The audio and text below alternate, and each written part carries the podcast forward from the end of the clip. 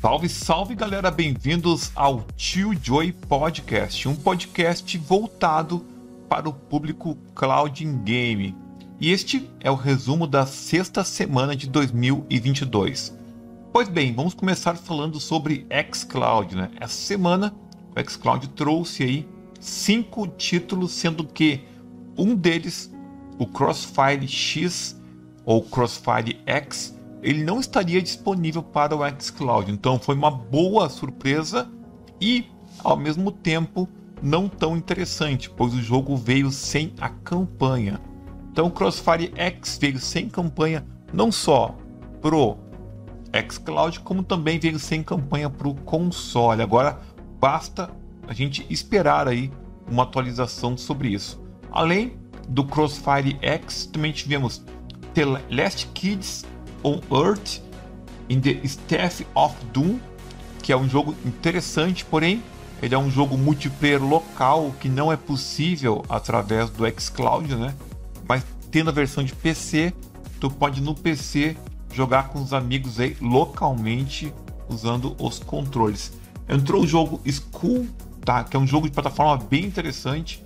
Entrou também Besiege, a versão de console, e Edge of Eternity, que é um RPG de mão cheia, muito bonito.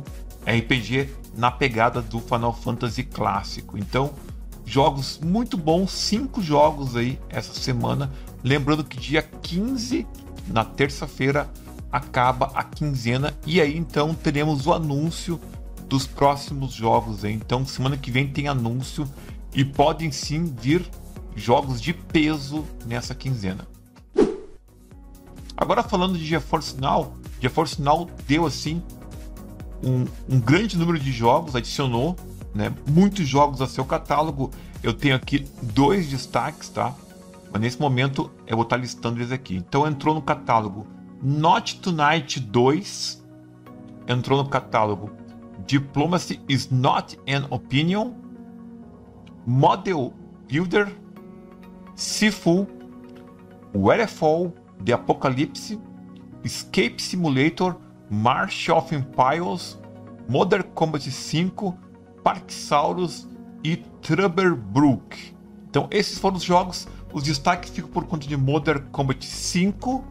Lembrando que Modern Combat 5 é um jogo free. Então, é um jogo que já está há muito tempo disponível para celular e também na Steam. Então, quem tem GeForce Now, qualquer pessoa, pode ativar o jogo Modern Combat 5 na sua Steam e jogar ele através do GeForce Now sem nenhum problema. O jogo Sifu ele veio exclusivo para console PlayStation e exclusivo para PC através da Epic Games Store. Então o jogo está com preço muito bom na Epic Games Store. O cupom ainda está valendo com desconto, onde a pessoa pode comprar o jogo pagando apenas 25 reais, tá? O jogo base com o cupom de 50 reais de desconto. E no console o jogo passa de 200 reais. Então, através da, da Epic Games, comprando o jogo e jogando ele através do GeForce Now, você tem um benefício muito bom. A Epic Games dessa vez acertou em cheio entregando o game Windbound.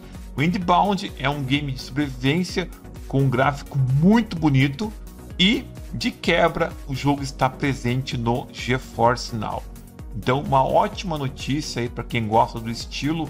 Eu joguei esse jogo aqui em live, achei bem interessante, é muito bonito o jogo. Realmente vale a pena conhecer aí o jogo Windbound. Para a semana que vem, a Epic Games já anunciou o jogo Brothers, que é um jogo clássico, tá? É um jogo até bem leve para você jogar em qualquer computador. Então, semana que vem teremos aí finalmente o jogo Brothers. Lembrando que o jogo Brothers ele não está presente no GeForce Now.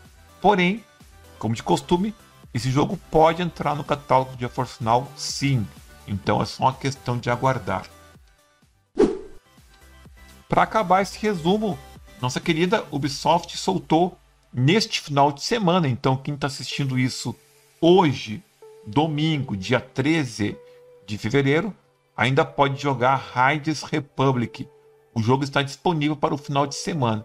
Riders Republic é uma aposta que a Ubisoft fez em um jogo de esportes que possui vários esportes aí e uma gameplay bem bacana, bem diversificada. Então, você vai lá, resgata o jogo para teste no final de semana e pode logar sua conta com o jogo no GeForce Now e jogar o jogo através do serviço.